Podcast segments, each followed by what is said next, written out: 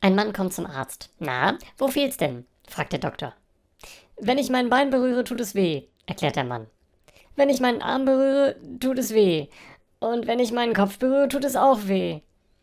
So, so, sagt der Arzt und nickt wissend.